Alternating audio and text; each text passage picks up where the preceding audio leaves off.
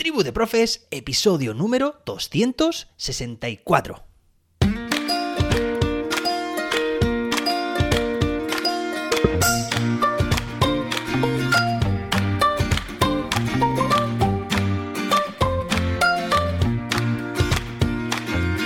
Hoy es jueves día 19 de enero de 2023.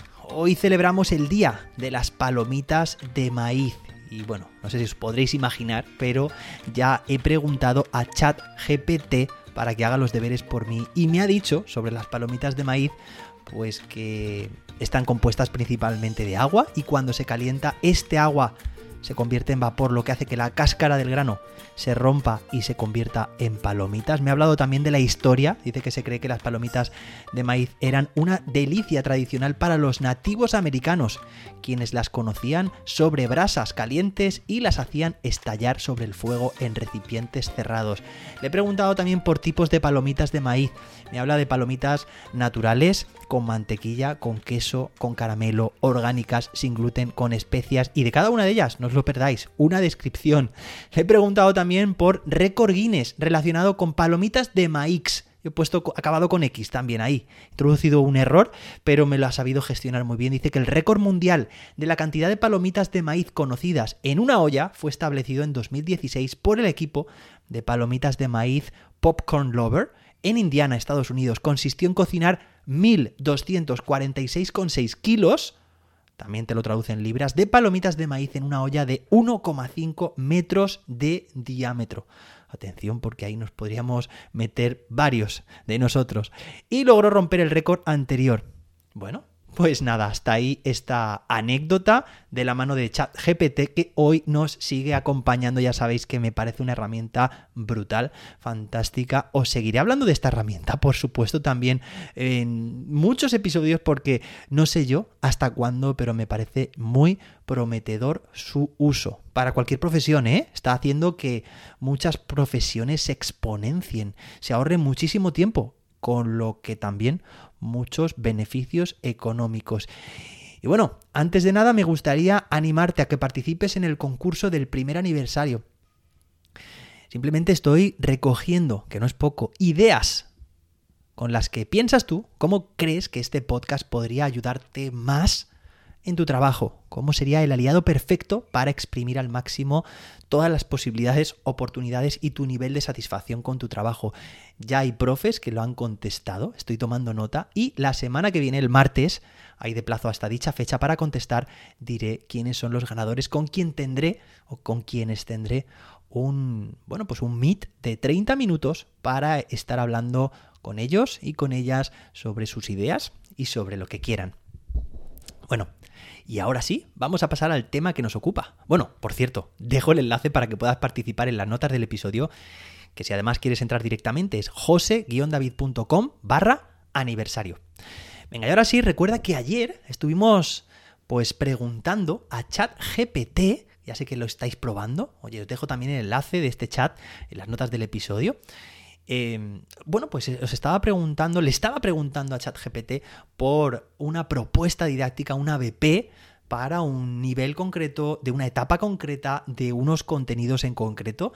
Oye, y genial todo lo que pudo extraer, todo lo que pudo diseñar, crear. Además, todo esto libre de derechos de autor y que si se lo vuelvo a preguntar me saca otra propuesta diferente. Me parece increíble, pero todo, o pero eso no acababa ahí os acababa yo el episodio de ayer diciendo que hoy continuaríamos. ¿Por qué? Pues porque seguí preguntándole, simplemente, fijaos, cuando me arrojó toda la información, que sabéis que fue por partes, lo decía ayer porque no cabía todo de una tirada, simplemente le puse más. O sea, como si me podía dar más información y me dijo, me contestó lo siguiente, leo y te pego también en las notas del episodio por si lo quieres. Dice sí, se podrían agregar más actividades y enfoques al ABP para hacerlo aún más completo y enriquecedor. Algunas ideas adicionales podrían ser la creación de un diario de campo. Los estudiantes podrían llevar un diario de sus observaciones y hallazgos sobre los seres vivos que encuentren en sus salidas de campo. Paréntesis, recordad que estamos en tercero de primaria, seres vivos. 2. Investigación sobre especies en peligro de extinción. Es decir, está dándonos más actividades que las que ayer nos propuso. Fíjate porque son diferentes y súper interesantes. Repito, investigación sobre especies en peligro de extinción. Los estudiantes podrían investigar sobre especies en peligro de extinción y crear un plan de ayuda para protegerlas. 3. Proyecto de voluntariado. Los estudiantes podrían trabajar en un proyecto de voluntariado en un refugio de animales o, perdón, o una organización de conservación para aprender sobre la protección de los seres vivos de primera mano. 4. Creación de un juego educativo. Los estudiantes, atención, podrían crear un juego educativo, educativo, sobre los seres vivos y su importancia en el medio ambiente para compartir con otros estudiantes de la escuela. 5. Creación de un jardín orgánico. Los estudiantes podrían aprender sobre los seres vivos relacionados con la agricultura y los cuidados necesarios para mantener un jardín orgánico y poder cultivar alimentos saludables. 6. Que esto no acaba. Creación de un programa de adopción de animales. Los estudiantes podrían crear un programa de adopción de animales para ayudar a proteger a los animales que viven en refugios o en la naturaleza. 7. Creación de una presentación interactiva. Los estudiantes podrían crear una presentación interactiva utilizando herramientas digitales para compartir sus investigaciones, me quedo sin aire, y hallazgos sobre los seres vivos con otros estudiantes de la escuela o con la comunidad. Y acaba diciendo, en general hay muchas maneras en las que se puede ampliar este ABP para hacerlo aún más completo y enriquecedor para los estudiantes. Es importante tener en cuenta las habilidades y los intereses bueno, aquí ha dicho y intereses. Ahí ha habido un error, pero bueno, también el lenguaje nativo de ChatGPT es inglés. Aquí ha habido una traducción, ha habido un fallo. Bueno, mira, lo voy a marcar aquí en negrita para luego tenerlo en cuenta. De los estudiantes al desarrollar actividades adicionales. Pero es que yo no me quedo ahí. Yo vuelvo a insistir a ChatGPT y digo, ¿más?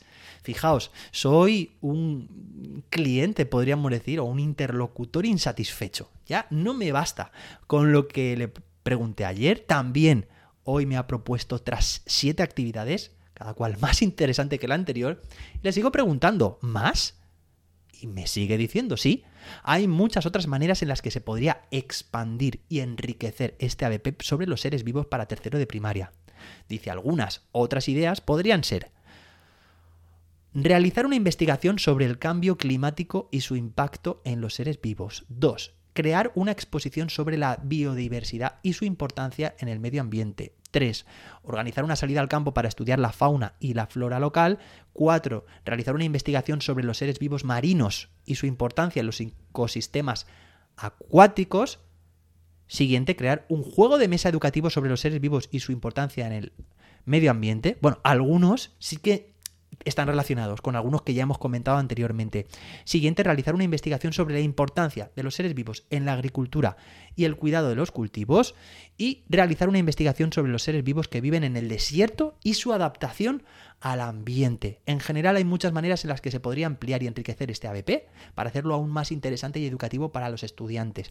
Es importante tener en cuenta las habilidades e intereses, aquí de nuevo, de los estudiantes al desarrollar actividades adicionales. Fijaos porque contempla estas actividades que yo le he preguntado eh, más como actividades adicionales, de ampliación, de enriquecimiento, como me está diciendo. Ya no son tan básicas, fijaos porque son más eh, más nicho, más concretas, más particulares.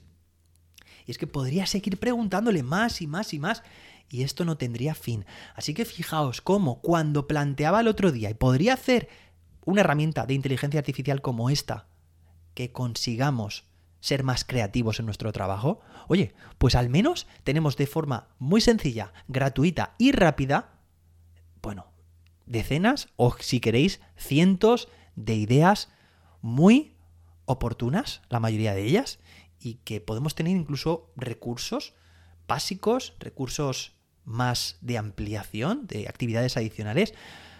Así que no sé qué pensarás tú, pero yo sigo alucinado. Fijaos que con cuatro cosas que le hemos dicho, además con lenguaje natural, claro que sí, conforme nos explicamos y en, español, nos ha dicho una serie de propuestas que me dejan alucinado. Vamos, a la altura de propuestas que podemos encontrar en las redes sociales. Mañana, viernes, vamos a seguir analizando esta herramienta.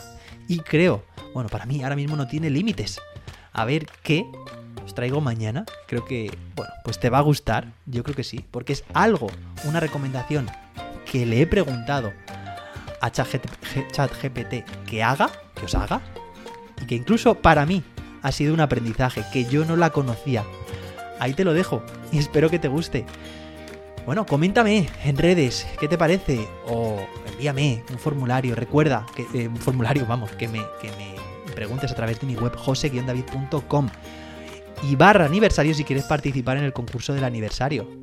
Nos escuchamos de nuevo mañana. Terminamos la semana con más y mejor y con más chat GPT. Hasta entonces, que la innovación te acompañe.